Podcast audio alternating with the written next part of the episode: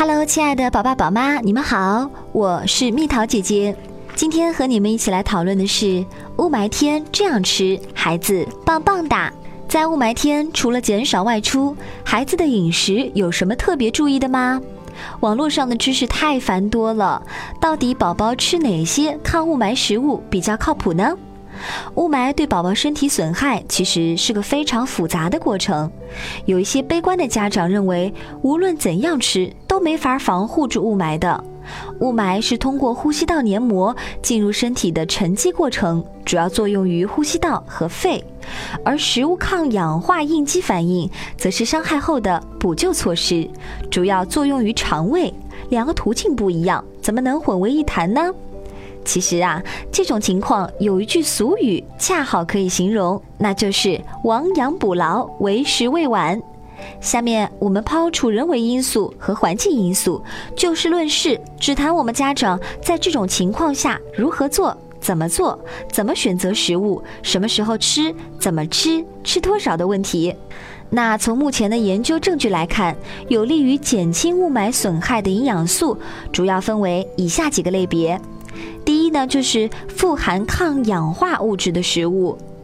六到十二个月的宝宝每天建议一百到两百克的蔬菜，五十到八十克以上的水果。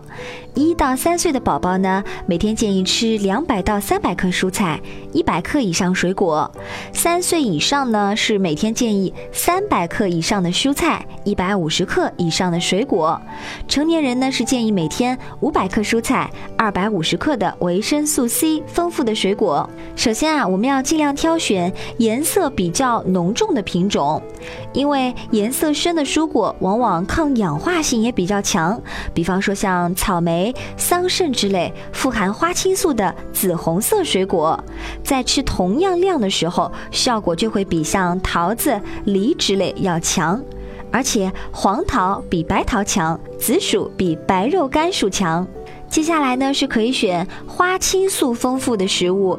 抗氧化性比较丰富的花青素，主要是分布在植物性食物当中，像葡萄、高粱、苹果以及樱桃、黑莓、蓝莓、草莓。那其中呢，葡萄是原花青素最丰富、最常用药的食物来源，所以呢，这段时间可以多给宝宝吃些葡萄。接下来呢是要吃一些柑橘类的水果，因为这种水果含有大量的黄酮化合物，呃，如橘红素和川陈皮素，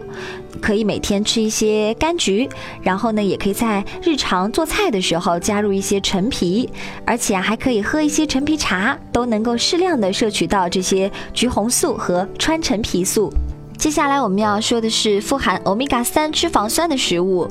欧米伽三脂肪酸，像鱼油中的 DHA 以及亚麻籽油、紫苏籽油等，是有降低炎症反应作用的。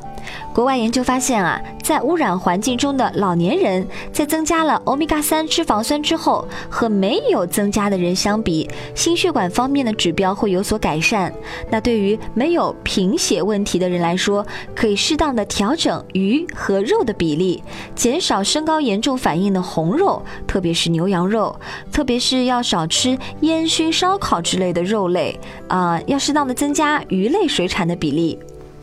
下面我们要说到的是妈妈们最爱的富含胡萝卜素和叶绿素的食物。胡萝卜、南瓜、芒果、木瓜等蔬果富含胡萝卜素，而菠菜、苋菜、小油菜、芥蓝等深绿色的叶菜中富含叶绿素和胡萝卜素。其中，叶绿素有利于减少某些化学毒物的致突变作用，而胡萝卜素在身体内转变成维生素 A，有利于上皮组织，包括消化道、呼吸道、生殖道、眼睛的黏膜和皮肤等的抵抗力和修复能力。